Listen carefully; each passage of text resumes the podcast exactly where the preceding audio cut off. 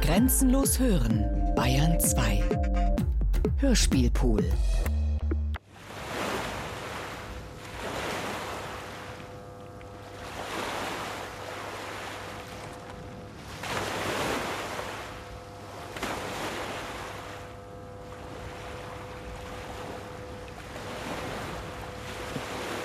Tristan da Cunha oder die Hälfte der Erde. Hörspiel in drei Teilen nach dem Roman von Raul Schrott. Zweiter Teil. Die Hitze, die kaum sich von der Stelle bewegenden Wolken, das Schiff, das hin und her rollt, die schlaffen Segel, all dies hielt ungewöhnlich lange an, und das Meer war weiterhin blau. Der Kapitän verzweifelt. Nein, seine Karten waren nicht auf dem neuesten Stand. Nein, denn die Franzosen waren selbst 1730 noch auf den Weltmeeren die reinsten Novizen und ihr nautisches Wissen eher eines vom Hörensagen. Deshalb war darauf auch bloß eine Ile Tristar de Cantahar verzeichnet, umgeben von sechs unbenannten Inseln, was mindestens zwei zu viel waren. Sie zu zählen hatte der Kapitän dann mehr Zeit als genug. Er sah sie am Horizont sich abzeichnen und nicht näher kommen des Nachts und des Tags, manchmal den Gipfel dieses Tristar vor Schnee in der Sonne gleißen. Die an Steuerbord liegende Insel jedenfalls bedachte er schließlich mit einem Namen, der ihm überaus passend schien, weil er das versinnbildlichte, was sie für ihn war. Inaccessible, die unzugängliche, unerreichbar.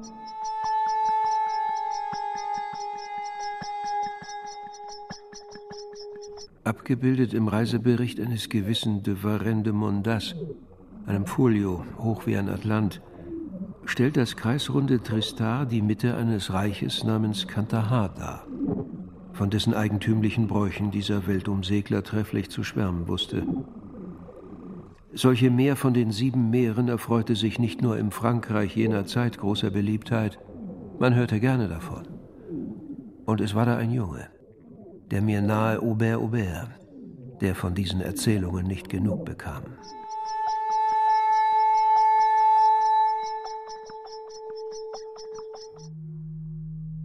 Bewohnt werde die Insel von Menschen, die über 100 Jahre alt werden, das Glücksspiel lieben und sich einen Monarchen nur erwählen, damit jemand dem alljährlichen Hochzeitsfest vorsitzt, auf dem die Männer ihre Frauen tauschen. Sonne Monski und Mond Raka sind das Einzige, was die Einwohner von Kandahar anbeten. Alle Knaben sind ihr, die Mädchen hingegen ihm geweiht. Und beide erfreuen sich gleichermaßen der Menschenopfer, die auf blutigen Thronen dargebracht werden. Und wieder und wieder saß Aubert Aubert über der Gravur des Altars, auf dessen Granitquader von der Vertiefung in der Mitte her Blut rann und über die Seitenränder tropfte, während zwei Geier an einem auf dem Rücken liegenden menschlichen Wesen zerrten.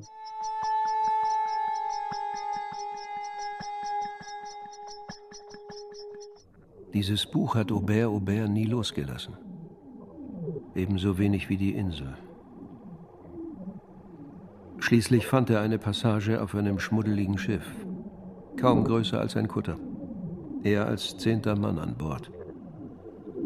Am Äquator gerieten sie für Wochen in die Flaute.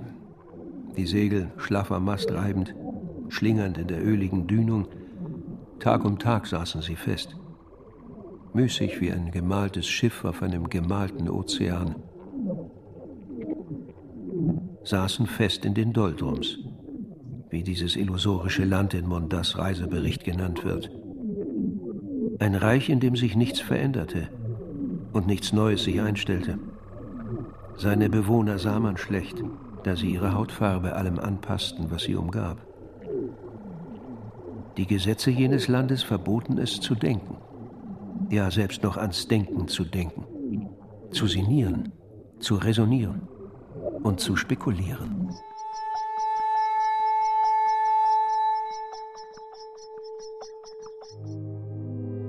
Nach Wochen der Angst sichteten sie am 2. Januar 1793 schließlich Tristan da Cunha. An einem milden Mitsommertag ankerte die Chasse Marée der Reihe nach vor allen drei Inseln des Archipels. Und Aubert Aubert verfertigte mit ungeübter Hand, doch um peinliche Genauigkeit bemüht, Skizzen aus unterschiedlichen Perspektiven. Am 3., 5., und siebten ginge an Land. Von dem Teil der Insel, den ich gesehen habe, schrieb er seinem Bruder in einem Brief, erscheint die Hauptinsel durchaus bewohnbar. Die kleine Ebene gegenüber der Ankerstelle dürfte genügend Nahrung für mehrere Familien garantieren. Die Anhöhen auf dem Berg lassen Jagd und Viehzucht zu. Die für diese Insel charakteristischste Pflanzengattung ist die Phylica arborea, ein Busch, der einzige der Insel. Er wird an die 15 Fuß hoch, sein Stamm sechs Daumen dick. Ich kämpfte mich durch dieses Unterholz, hielt mich an den Stämmen, Ästen und Wurzeln fest, weil ich hinauf zum Gipfel wollte, der wie jeden Tag in den Wolken lag. Wie dick die Schicht war, ließ sich nicht sagen. Vielleicht schien oben die Sonne. Bis auf über tausend Fuß Höhe schaffte ich es und wäre beinahe an meinem Ziel angelangt, als das Zwielicht, das hier weniger als eine halbe Stunde dauert, über mich hereinbrach und mir zudem ein horribler Überhang den Weg versperrte. Als ich am Morgen zurück zum Strand taumelte, war mein Schiff verschwunden. Es hatte des in der Nacht einsetzenden Unwetters wegen den Anker gelichtet. Mein Schrecken war heillos. Und selbst als ich gegen Mittag das Segel endlich am Horizont auftauchen sah, wich die Angst noch nicht von mir.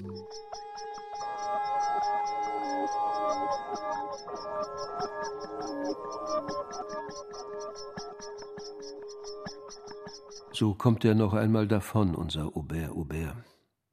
Erheben wir also gleich welcher Nation und welchen Glaubens unser Glas auf ihn. Auf Aubert Aubert du Petit Toit. Und singen unsere Ode auf diesen letzten Moment der Unberührtheit. Bald nämlich wird diese jungfräuliche Insel erkannt werden, wie es in der Bibel heißt, und wie eine käufliche Dirne in zahllose Hände übergehen.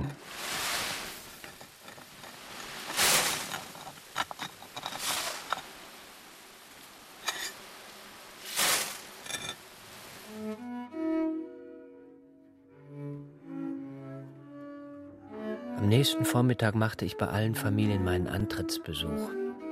Man bot mir überall ein Frühstück an. Milch und Butter und Pinguineier. Jedenfalls aß ich zu viel.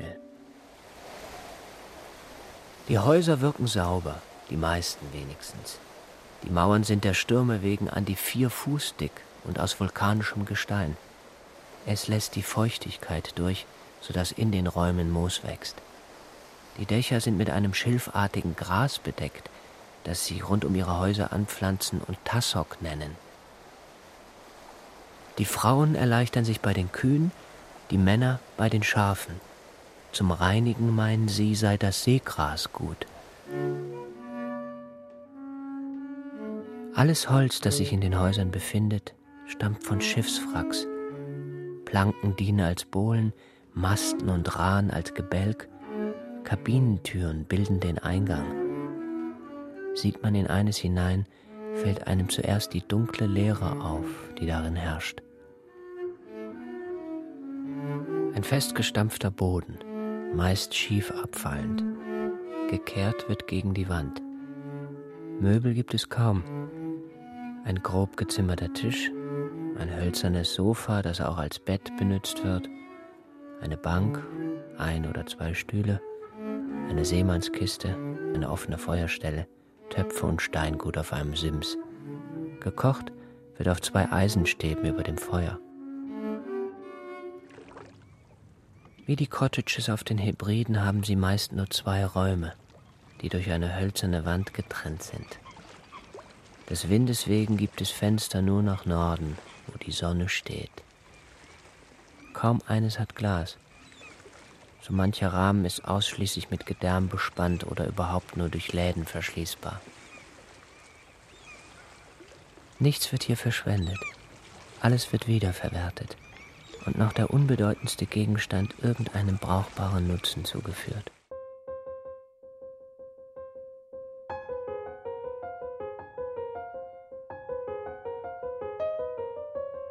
Im Wind war die Stille. Unter ihm jedoch türmten sich schon ringsum die Wogen. Sie phosphoreszierten im Dunkeln, während aus der Kuppel des Firmaments Ganze Stücke brachen, abprallten am Gipfel, splitterten, an der Bergflanke abglitten, an seinem Fuße aufschlagend.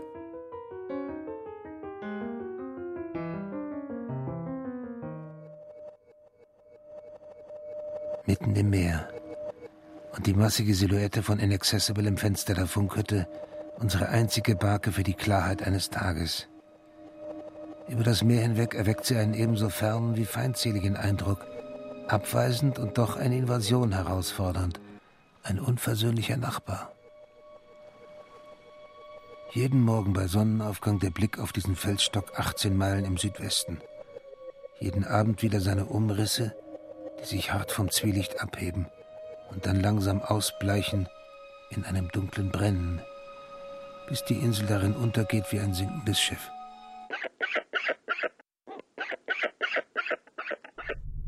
Der Zerstörer HMS Taunus hat Post gebracht. Auf Chris' Tisch liegt eine graue Mappe mit dem Stempel Top Secret. Der englischen Abwehr zufolge gibt es Erkenntnisse, dass die deutschen Gaff, Marion, die Kargelen und die Antarktis als Stützpunkte für ihre U-Boote und Zerstörer benutzen, um unsere Schiffe zu überfallen. Behalt's für dich, sagt Chris. Vor dem Fenster liegt Nebel, und die sonnendurchschossenen Wolkenfetzen verwischen das Dorf nahezu, dass man nicht meinen würde, es wären wirklich Häuser dort. Wären die Siedler tot, von der Insel verschwunden wie zuvor die Ziegen und Robben, dann hätten Wind und Regen in ein, zwei Jahren alle Spuren ihrer Gegenwart getilgt. Die Steinwände würden zerfallen, die Dachbalken einstürzen, das Gras die Bodenbohlen aufbrechen und um die Türschwelle sprießen.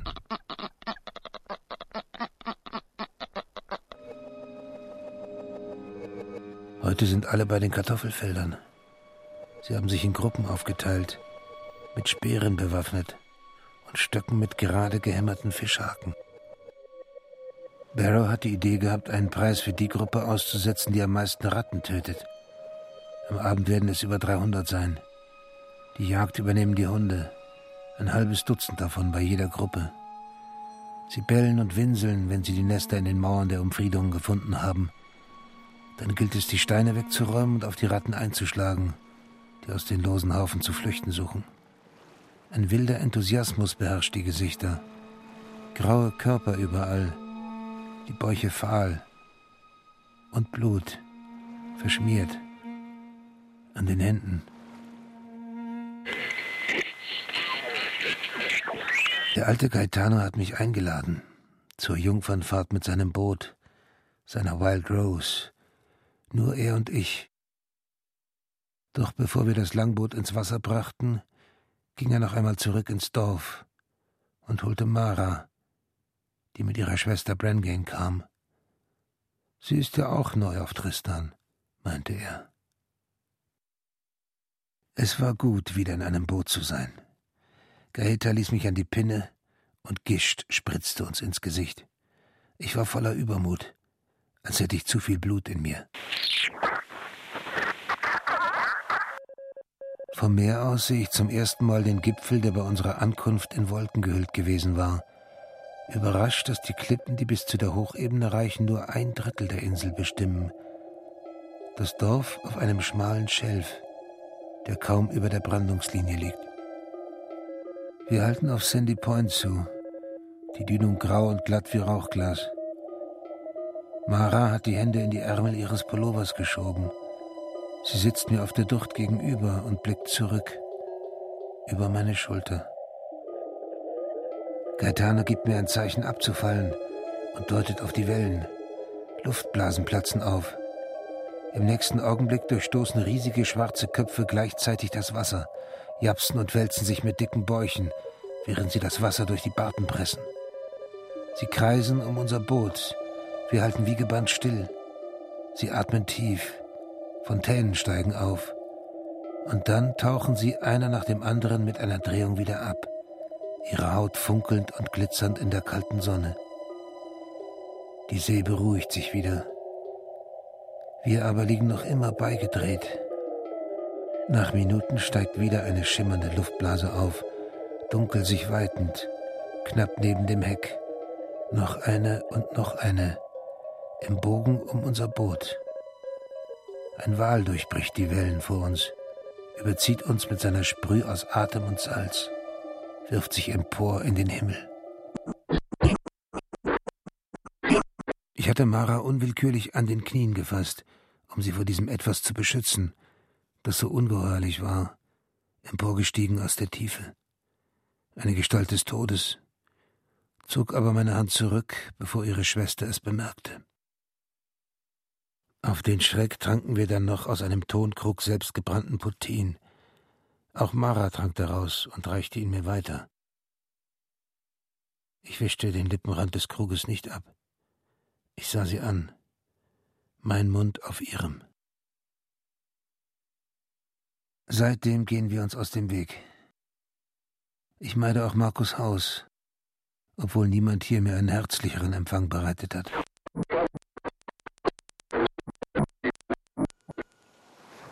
Meisten Zeit aber verbringe ich mit Gaeta, wie man Gaetano Lavarello hier nennt, den letzten noch lebenden Gründervater der Insel. Vor 50 Jahren blieb er zusammen mit Andrea Repetto auf Tristan, nachdem ihr Schiff, die Roma, Feuer gefangen hatte und am Stony Beach auf Grund gesetzt worden war.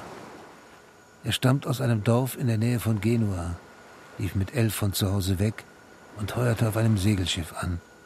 Die halbe Welt hat er bereits gesehen, bevor ihn die italienische Marine zum Dienst presste.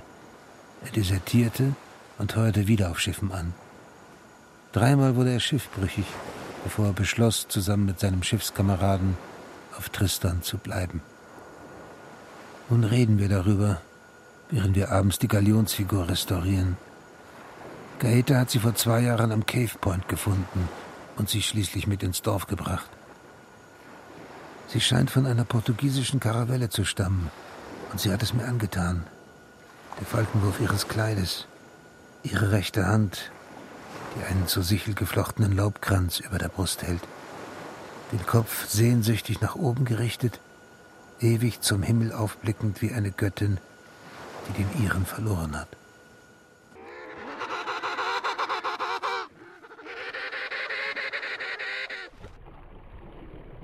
Abend bald. Nachdem sie den Tag über am Himmel zirkelten, werden die Albatrosse zur Insel zurückkehren, mit klackenden Schnäbeln, so als wüssten sie deinen Namen, Mara. Das Geißblatt vor deinem Fenster. Wenn es noch Blüten hätte, würden sie sich der Nacht öffnen, Mara. Still und tief.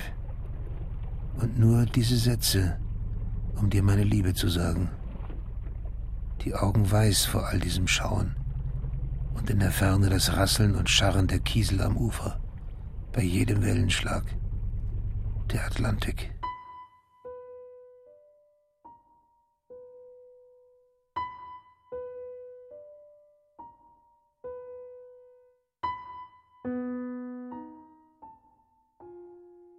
Mit dem Sturm kamen auch die Grundseen, steil überbrechende Wogen, die am antarktischen Kreis ihren Ursprung genommen hatten. Sie rollten nordwärts, trafen auf den mit Sand durchsetzten Brasilstrom und liefen nun auf die Insel zu. Bevor die ersten von den Riffen gebrochen wurden, schienen sie kaum von der Stelle zu kommen, sich nur umzuwälzen. Dahinter aber schwoll die Brandung an. Eine Woge drängte sich über die andere. Sie nahmen an Höhe zu, bis sie einen einzigen langen Grat bildeten, der überzuhängen schien. Nur mehr von den Fallwinden des Berges sind angehalten, zerrissen, weiß. Die Tage vergehen gleichförmig. Da ist meine Arbeit, die tägliche Routine unseres Haushalts und die Sonne, die nicht mehr im Zenit steht, sondern sich beinahe parallel zum Horizont bewegt. Ich ertappe mich oft dabei, dass ich auf die Karte starre, die über meinem Schreibtisch hängt. Antarktika in Weiß und Blau, die einzelnen Stationen rot eingezeichnet ihr Umriss dem Längsschnitt eines Gehirns gleich, als existiere das alles nur im Kopf. Über dem Fessless ein Luftleuchten jetzt, kein Polarlicht, sondern Eisen- und Magnesium-Ionen in der unteren E-Schicht, freigesetzt von staubkorngroßen Meteoriten, die ununterbrochen in der Atmosphäre verglühen. Die Winde in den höheren Luftschichten sammeln sich entlang der magnetischen Linien an, wo sie sich dann zu diesen irisierenden Wolken formen.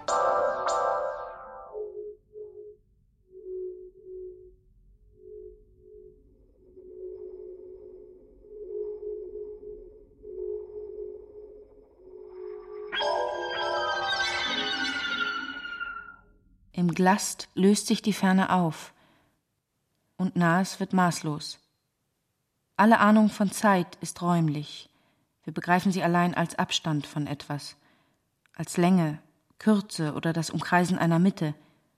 Aber in diesem Weiß verlieren sich Raumgefühl und Perspektive, werden Entfernungen nicht mehr einschätzbar. Und so lebe ich in der Mitte der Zeit.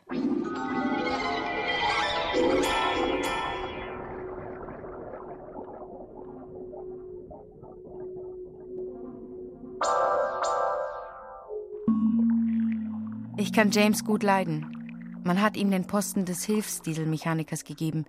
Er ist unser Paradeneger, so wie ich hier die Quotenfrau bin. Das verbindet uns. Die Pioniere der Antarktis sind schon immer Symbolfiguren heroischer Männlichkeit gewesen. Den ersten beiden Frauen, die man in den 70ern mitnahm, hatte man von Anfang an klargemacht, dass sie eine Ausnahme bleiben würden. Das mag sich gebessert haben, doch die Geschichte der Geographie ist nun einmal eine spezifisch männliche. Männlich auch dieser Drang, sich das Innere eines Landes zu erschließen. So, als suchte jedermann nach dem Pol, an dem er sich selbst entdecken könne. Das Weiß der Karten, die Projektionsfläche seiner Obsessionen oder Passionen. In mir spüre ich kaum etwas davon, schwer zu sagen warum. Vielleicht, weil ich noch etwa sieben Jahre Kinder kriegen kann und mich dies immer wieder an meinen Körper erinnert, mir eine andere Lebenszeit gibt. Es ist so etwas wie eine Mitte in mir, und ich muss sie nicht erst suchen. Das ist es, was mich von den Männern unterscheidet. Ich nehme dieses Land einfach anders wahr. Das merke ich bei jedem unserer Gespräche.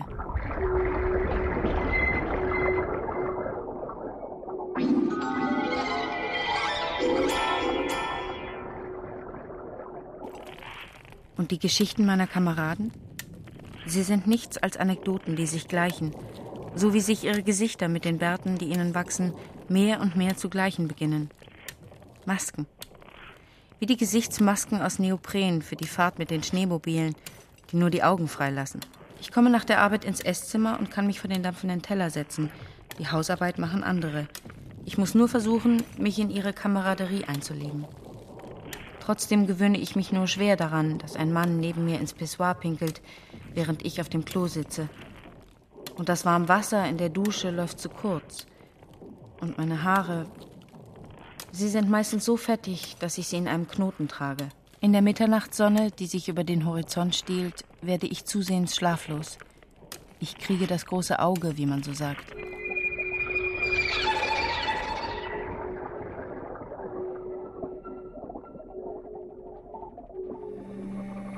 So isoliert wir hier auch sind, was mir überraschenderweise zu schaffen macht, ist das Private.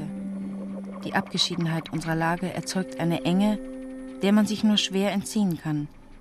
Mein größtes Bedürfnis in dieser Isolation ist paradoxerweise das nach einem Rückzugsort, an dem ich unbeobachtet sein kann, für mich, allein. Wie um mir selbst zu widersprechen, habe ich ihm jetzt doch eine E-Mail geschickt. Hallo Rui, mein Name ist Mara. Ich bin die Frau, die du das erste Mal auf Fernando de Noronha am Strand von Cosaisao gesehen hast. Ich habe auf deine Einladung damals nicht reagiert, weil. Wahrscheinlich habe ich es nur getan, weil die aus einem Taucherlogbuch herausgerissene Seite immer wieder zwischen den Seiten des Tristan da Cunha-Konvoluts auftauchte, dessen unfreiwilliger Verwalter, nein, dessen gieriger, süchtiger Leser ich seit jenem Fund geworden bin, jenem Zufallsfund, der mich zu einem Mitwisser werden lässt, all dieser Geschichten um die einsamste Insel der Welt.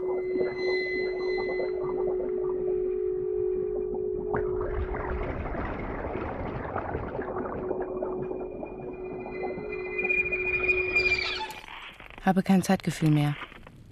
Ich musste zum Computer gehen, um herauszufinden, welcher Tag heute ist. Dienstag, 25. Februar. Neben der Anzeige auf der Leiste blinkt es blau auf. Mail. Ich bekam unwillkürlich Herzklopfen. Rui hat zurückgeschrieben.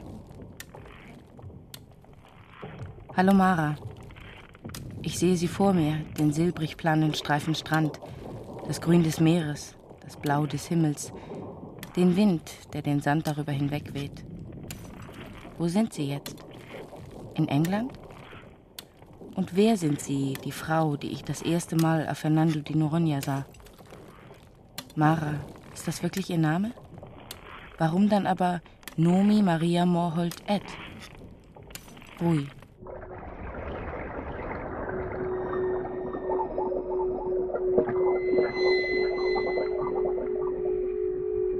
Hallo. Nein, ich bin in der Antarktis. Ich arbeite auf einer Station als Wissenschaftlerin und beschäftige mich mit der Aurora. Und was machst du im richtigen Leben?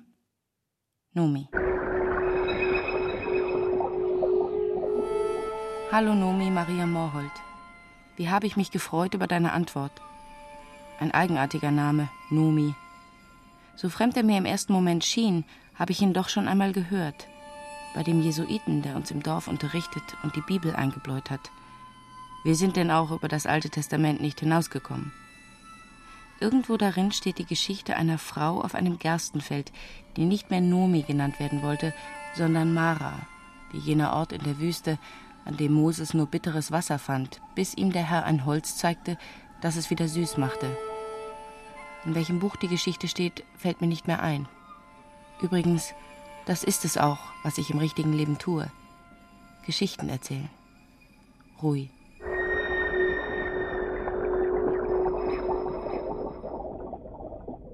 Lieber Rui, du schreibst sehr schön. Manchmal bringst du mich zum Lachen. Nenn mir doch bitte den Titel des Buches, das du gerade schreibst. Ich werde es mir kaufen, wenn es erscheint.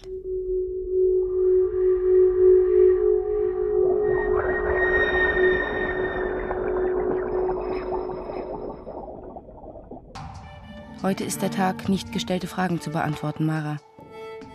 Ich trage gerne blaue Hemden und ich mag Menschen nicht, denen die Neugier fehlt. Was mir nicht gefällt, kann ich oft erst nach einiger Zeit sagen, aber ich weiß sofort, wann ich mich zu etwas hingezogen fühle. Das ist selten, aber bei dir war es so. Ich bin in Lissabon geboren.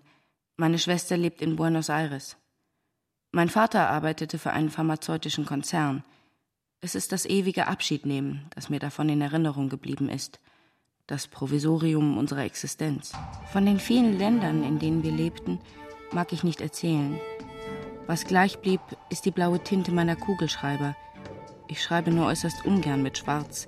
Es grenzt fast an Aberglauben. Gerade fülle ich Bogen um Bogen eines Romans, der ursprünglich einmal Tristan da Cunha heißen sollte. Doch der Name klingt nach einem historischen Schinken. Und ein Titel wie Die einsamste Insel der Welt ist bloß etwas für das amerikanische Publikum. Ich werde ihn wohl der Sturm nennen. Doch jetzt wünsche ich mir nichts mehr, als dass du bei mir wärst in dieser Nacht und sie für mich aus deinen Haaren schüttelst.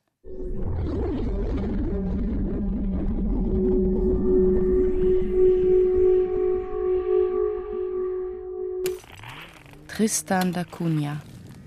Ausgerechnet. Als wäre wirklich alles nur sechs Grade voneinander entfernt. Und jeder, aber auch wirklich jeder, wenn auch um sechs Ecken, mit jedem anderen verwandt als sei alles, aber auch wirklich alles miteinander verbunden, ohne jede Zufälligkeit. Eine Frage der Mittelpunkte nur, der Knoten eines sich weit knüpfenden Netzes.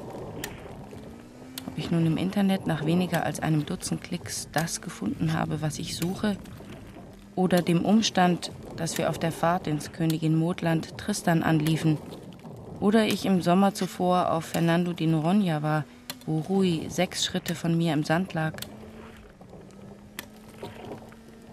Und über mir jetzt Perlmutterwolken. Es sind mehr als zwei Dutzend. Opaleszent, Acrylrot, Neongrün, Anilingelb. Sie scheinen zu driften, obwohl sie an ihrer Stelle des Himmels bleiben, bis es dunkel wird. Aber es ist nur das Auge, das keinen Halt findet und sich an sie verliert.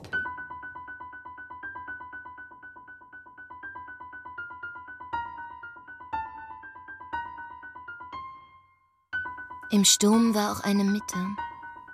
Er holte dicht über der See Atem, sog die kalt über dem Eis und die heiß am Wendekreis liegende Luft hoch in einen Himmel, der sich mit der Erde drehte, mit immer mehr Macht, bis er sich nicht mehr zu halten vermochte und plötzlich nach innen sackte, ins Leere. Er fiel in eine sich rötende Nacht. Alles begann sich um sich selbst zu drehen, in einer sich immer enger windenden Spirale, die desto schneller kreiselte, je tiefer sie reichte.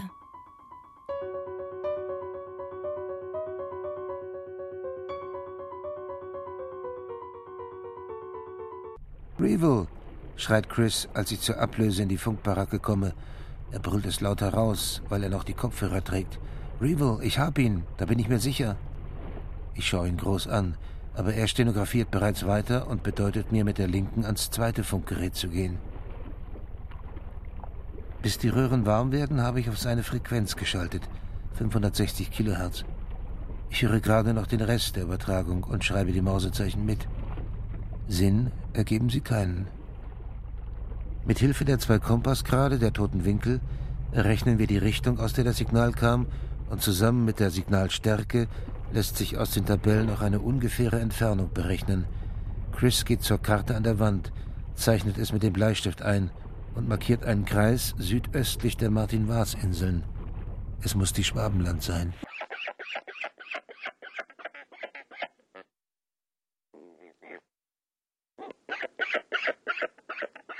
Es ist die Schwabenland. Die Bestätigung erreichte uns rasch, nachdem wir den kodierten Funkspruch weiter nach Simonstown übermittelt hatten. Sie sei auf dem Weg in die Antarktis.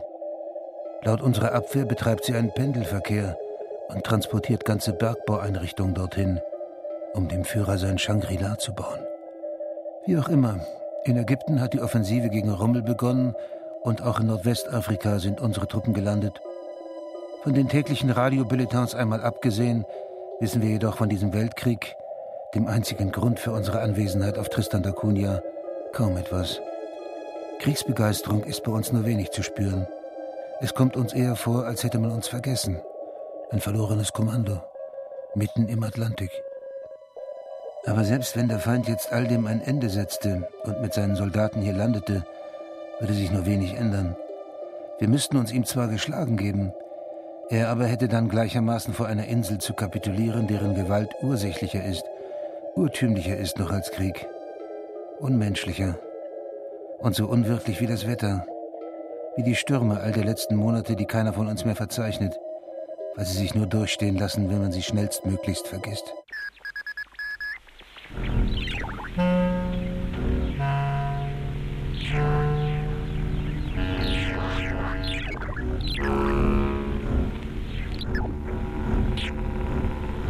Dies schreibe ich in mein Heft, ohne dass ich dabei die eigentlichen Worte fände. Mara. Wie lange nur hat es gebraucht, bis ich mir eingestand, dass ich sie liebe, aber nicht weiß wie, nicht einmal wer ich bin. Was? Die Mühsal dieser Sätze, ihre Mühseligkeit. Aber von drüben kommt jedes Mal, wenn der Wind eine Pause einlegt, Musik von Chris Grammophon. Billie Holidays Stimme zwischen dem grauen Fels und dem grauen Meer. All of me.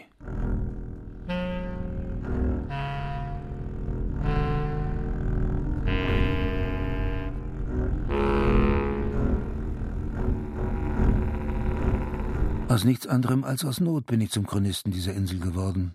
Sammle von allen alle Erzählungen und Anekdoten über sie, versuche sie stimmig werden zu lassen und publiziere sie in unserer wöchentlichen Tristan Times zum Preis von vier Kartoffeln für die Siedler und von drei Zigaretten für Marineangehörige.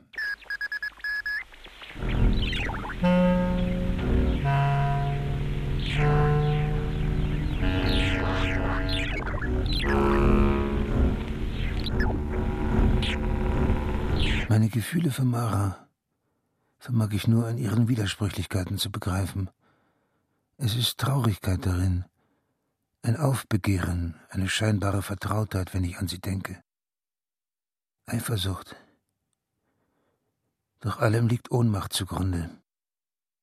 Trage es eben mit dem Wind aus, dass sie Markus Frau wird. Und so wandert der Blick wieder hinaus aufs Meer. Nachts sind da für Stunden manchmal Sterne in einer beinahe unwirklichen Helligkeit. Bilder, die ich bis auf den großen Wagen am Horizont und das Kreuz des Südens nicht kennen würde, wenn Chris sie mir nicht gezeigt hätte. Sternbilder, zu denen es keine Mythen gibt und die mit freiem Auge nur schwer auszumachen sind. In diesem südlichen Himmel, der so eigenartig umrisslos ist, als wäre diese Hälfte der Welt nie für eine Inbesitznahme durch Menschen gedacht gewesen.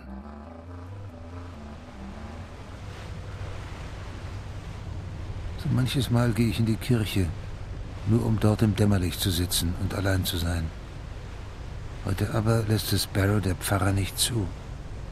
Seine Augen sind schmal. Er will wissen, was mit Mara ist. Warum? Mit Mara und mir. Man redet im Dorf über euch. Ich würde ihm gern alles erzählen. Eitler Stolz vielleicht. Solange sie noch nicht verheiratet ist, kann auch ich ihr den Hof machen. Mach nicht alles kaputt, sagt er zu mir. Du kennst die Insel nicht. Ich kenne sie wirklich nicht, diese Insel. Und auch nicht ihre Bewohner. Weil ich nur ein Eindringling bin. Wie lange hat es allein gedauert, bis ich begriff, dass das Ablehnende in ihren Gesichtern nicht Missmut bedeutet und Unzugänglichkeit, sondern Scheu und Zurückhaltung. Dass sie zwar aus Jahren der Entbehrung heraus baten, nie aber bettelten. Überhaupt ihr fatalistisches sich bescheiden, lähmend und heroisch zugleich. Wenn im Winter das freigrasende Vieh stirbt, weil es nicht genug zu fressen hat. Wenn sie für ihr Fett und ihre Eier nach Nightingale und Inaccessible segeln müssen, nur weil es immer schon so war. Wenn die Ratten die Hälfte alles Essbaren vernichten, sodass sie oft einzig vom Fisch leben müssen. Ihre Frauen suchen sie sich jung und heiraten sie sofort. Mitgift zählt mehr als Schönheit. Sie kennen keine Seitensprünge und keine zerrütteten Ehen. Da ist nur der Tod, der sie scheidet. Beim Tanz geht es eher steif zu. Die Frauen sitzen mit ihren Kindern still auf Bänken an der Wand. Die Männer stehen in Gruppen auf dem Tanzboden, lachend und redend, voller Verlegenheit. Die jungen Frauen haben einfache Kleider mit hellen Schärpen und Bändern an, bunte Kopftücher, locker unter dem Kinn verknotet. Die jungen Männer so etwas wie mühsam aufgebügelte Anzüge. Kaum einer besitzt Schuhe, die meisten tragen lederne Mokassins. Ausnahmslos alle aber Wollstrümpfe. Die Musik beginnt. Chief Willy am Akkordeon.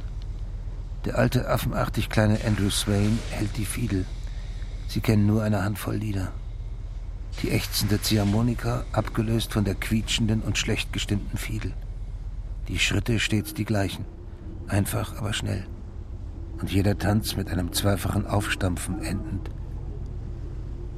Um Mara herrscht ein Gedränge.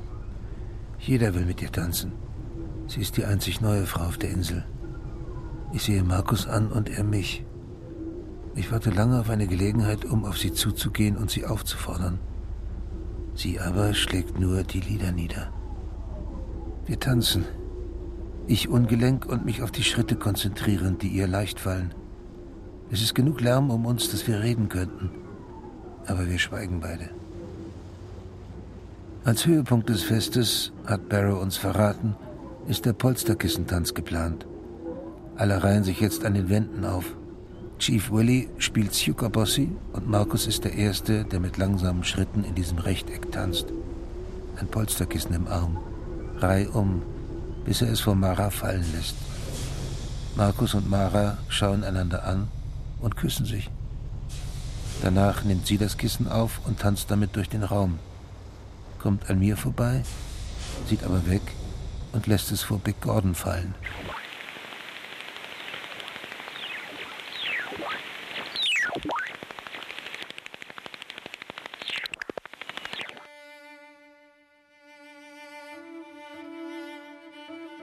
Das Fest ist zu Ende.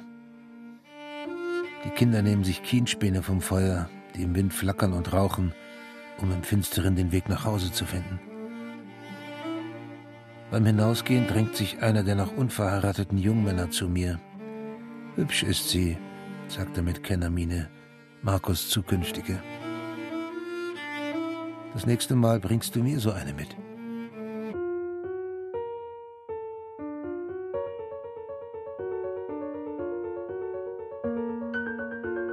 Im Dunkel der Nacht blieb der Sturm unsichtbar.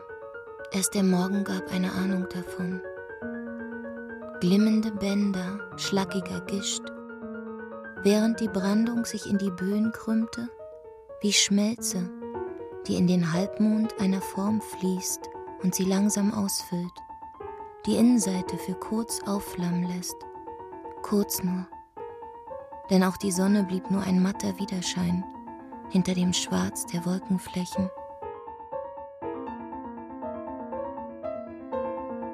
Niemand wird je die ganze Geschichte von Tristan da Cunha erzählen können. Das ist unmöglich.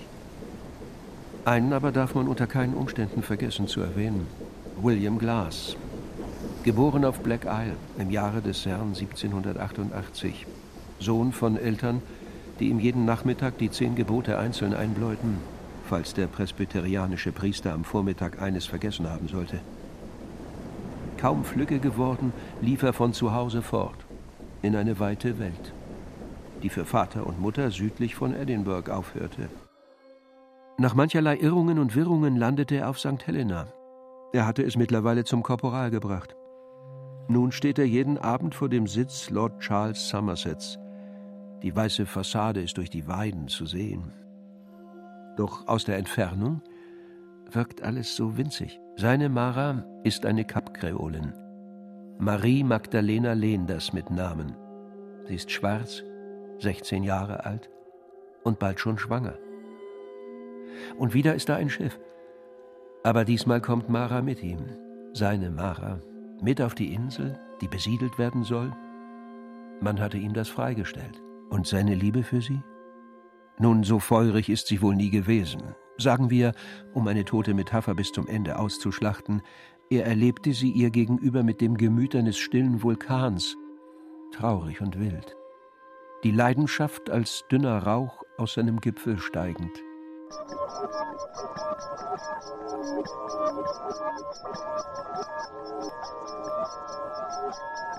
Es war Lord Charles Somerset, der Gouverneur der neuen englischen Provinz, der die Ehre hatte, einen Brief an den Sekretär für Krieg und Kolonien diktieren und ihn darin informieren zu dürfen, dass im Namen ihrer königlichen britischen Majestät am 14. August des Jahres 1816 von Tristan da Cunha Besitz ergriffen und der Union Jack gehisst worden sei. Als nur wenige Monate später die Order aus London kommt, die Insel wieder zu räumen, leben dort rund um ein Fort mit vier Kanonen bereits 72 Kolonisten und eine schwangere Frau, sechs Hottentotten samt Anhang sowie Thomas Curry, ungekrönter König der Insel und elender Saufbold in einem.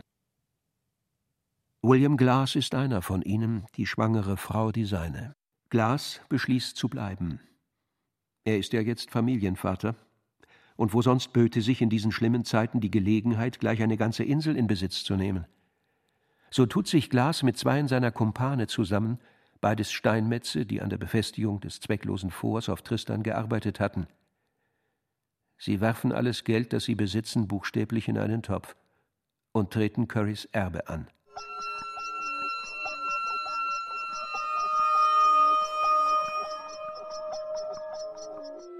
Und tatsächlich, dieser verwilderte Mensch, der Englisch radebrecht und Italienisch flucht, Old Tom, genannt Curry, der entthronte König der Insel, die er von einem namens Jonathan Lambert geerbt haben will, wie jener desgleichen vor ihm, und so zurück bis zum Jahre 1500, zu allem Anfang.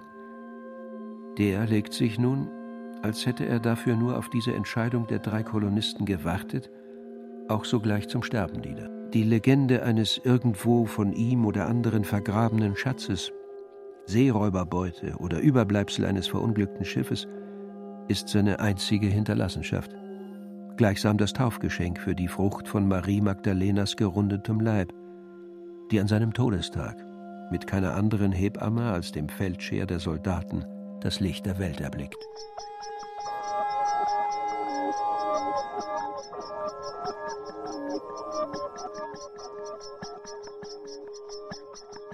Der Mensch glaubt und hofft, selbst dann noch, wenn ringsum die Welt in einem Orkan untergeht. Er kauert in einer Höhle, und haust in Armut zusammen mit der Verzweiflung? Doch er denkt an nichts anderes, als dass jetzt endlich die Welt, und das ewig vorhergesagte Millennium anheben werden. Und so will Glas ausgerechnet auf dieser verlassenen Insel den Tempel aller Tempel erbauen und hat bereits die Fundamente in den vom unablässigen Regen schlammigen Boden gesetzt. Ein Land der Gerechten soll es werden. Und damit alles den richtigen Anfang nimmt und von Anbeginn alles im Zeichen des Neuen und Guten steht, muss erst ein Gesellschaftsvertrag aufgesetzt werden. Die erste offizielle Verfassung der Insel Tristan da Cunha. Sie gilt bis heute. Erstens, dass aller Besitz der Gesellschaft als allen gemeinsam gehörig zu betrachten ist. Zweitens, dass jeder sich ergebende Profit unter allen zu gleichen Teilen aufgeteilt wird.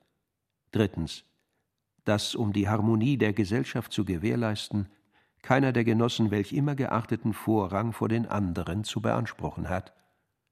Und so fort. Auf den 30 Morgen bereits kultivierten Landes, abseits der zivilisierten Menschheit, war somit eine erste sozialistische, kommunistische, anarchistische oder wie auch immer zu bezeichnende Gemeinschaft entstanden, die dem Prinzip der Gleichheit, der Brüderlichkeit und der Freiheit folgte. Auf einer Insel, die wie jede Utopie mitten im Ozean liegt. Ein vollkommenes Rund, ihr Staat selbstgenügsam und einfach geordnet. Wurde ein Reisender vom Sturm an ihre Küste verschlagen, so war er nur als Gast willkommen. Und ein Fremder sollte er bleiben. Außer er war zu vergessen bereit, woher er gekommen war.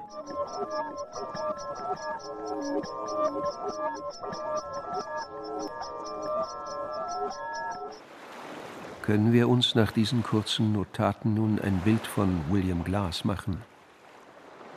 Nun ja, er lehnt am Zaun vor seinem Cottage, Pfeife rauchend. Im Hintergrund sieht man den Vorbau zur Tür von vier Balken getragen.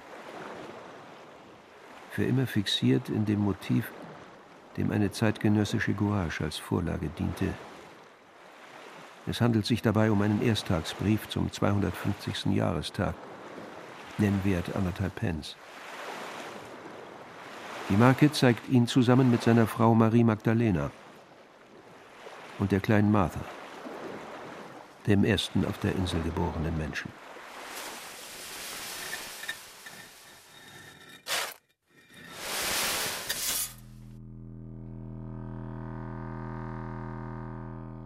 Lieber Bruder, du willst wissen, hast du geschrieben, wie die Menschen hier leben und weniger, was ich denke. Nun gut. Kommt man in ihre Häuser, sind sie so von Rauch erfüllt, dass einem die Augen tränen. Das hält die kostbaren Dachbalken vom Verrotten ab, sagen sie. Und gleichzeitig hängen sie Fleisch und Fisch an die Träger, um sie in dieser Beize zu dörren.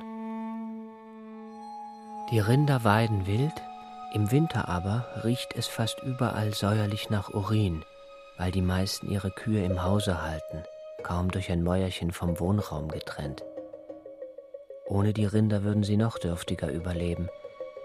Was sich diese in den kurzen Sommern anfressen, wird ihnen im Winter zu Fleisch und Milch und Käse. In ganz schlechten Jahren bluten sie eine lebende Kuh, um Blutpudding zu machen.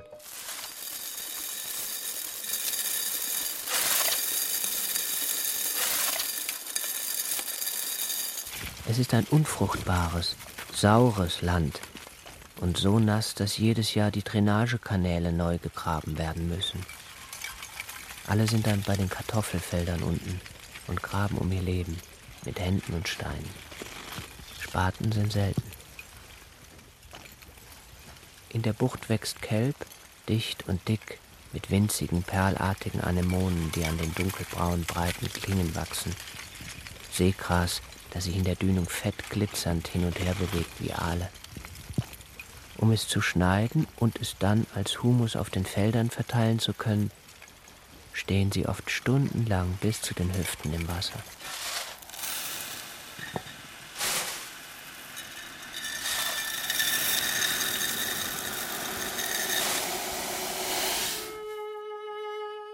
Abends sitzen alle zusammen. Die Männer damit beschäftigt, ein Seil zu flechten oder die Netze zu entwirren, die Frau am Spinnrad, Ihre Töchter krempeln, kratzen und kämmen die Wolle während in der Ecke eine von ihnen verstohlen mit dem Nachbarsbuben anbandelt. Geredet wird über alles. Über das Wetter, den letzten Fischfang, die nächste Fahrt nach Nightingale, Schiffbrüche, Walfänger, einen eigentümlichen Fund am Strand. Und mir scheint, dass die Menschen erst in diesem Erzählen wirklich zueinander finden. Die erste Geschichte beginnt stets der Gastgeber. Den Rest der Nacht hat dann aber der Gast zu bestreiten.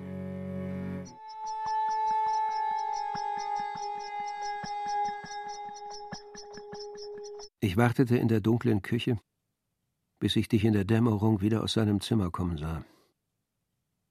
Die Haare wirr, der Blick glasig, wie das Grau, das durch das zerschlagene Fenster am Korridor fiel.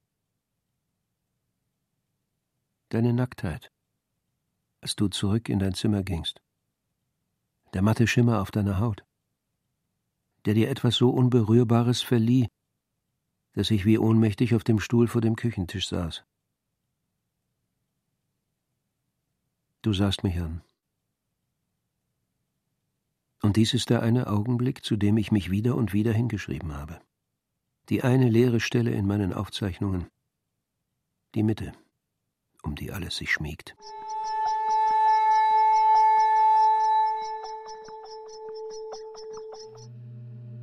Die nächsten Wochen und Monate fandest du eine Ausrede nach der anderen, um dich mit ihm zu treffen. Du kamst immer später nach Hause, Manchmal hattest du auch nicht geduscht.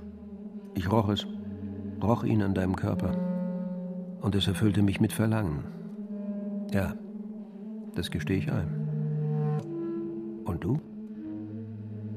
Du gabst meinem plötzlichen nächtlichen Drang widerstandslos nach. Dass ich mich fast im Glauben wiegte, es hätte sich ein Ausweg für uns aufgetan. Vielleicht aber waren es bloß deine Schuldgefühle. Für mich jedenfalls war damit eine Last von meinen Schultern genommen. Und ich gebe auch zu, dass unsere Tochter nur hat gezeugt werden können, weil ich mir damals vorstellte, ich wäre ein anderer.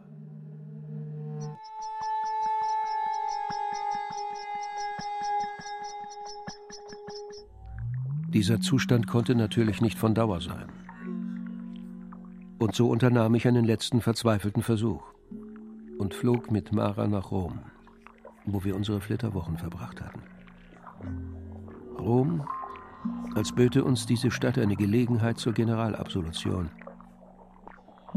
Wir aßen und tranken aufs Beste. Und was ich bei Tisch nicht recht an vertrautem Gespräch einstellen wollte, das holten wir, so glaubte ich zumindest, in unserem Hotelzimmer nach.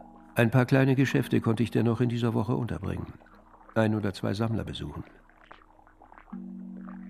Zurück im Hotel ich entsinne mich der Stunde genau. Zwei Uhr nachmittags war es. Ich hatte den Türknauf noch nicht losgelassen. Sah ich Mara den Telefonhörer auf die Gabel legen, hörte den trockenen Klick. Ich schloss die Tür hinter mir. Sie schaute nicht her zu mir. Kein Wort fiel. Aber wir wussten beide, dass alles nun seinen unabänderlichen Lauf nehmen würde.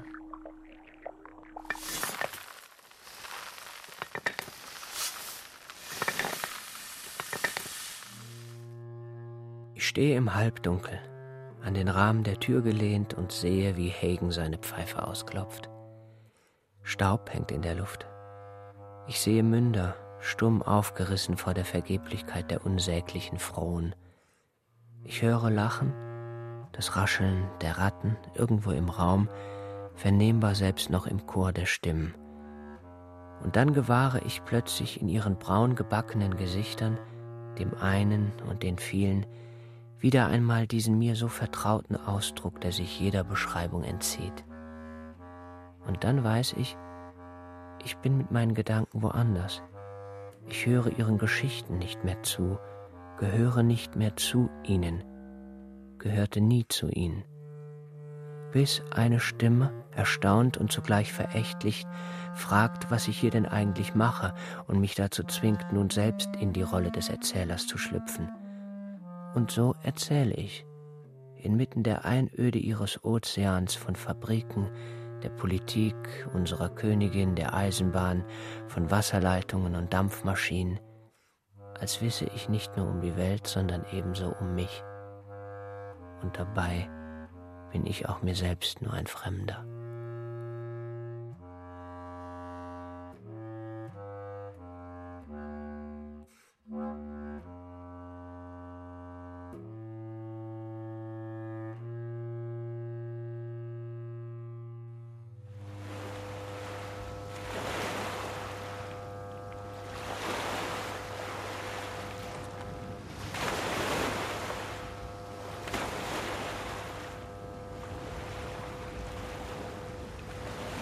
Tristan da Cunha oder die Hälfte der Erde. Hörspiel in drei Teilen nach dem Roman von Raul Schrott. Zweiter Teil. Mit Katrin Angerer, Jens Harzer, Sophie von Kessel, Friedhelm Ptock und Christian Redl. Ton und Technik Hans Scheck, Angelika Haller. Regieassistenz Martin Trauner. Hörspielbearbeitung Michael Farin. Komposition Helga Pogacar. Regie Ulrich Lampen. Produktion Bayerischer Rundfunk 2003.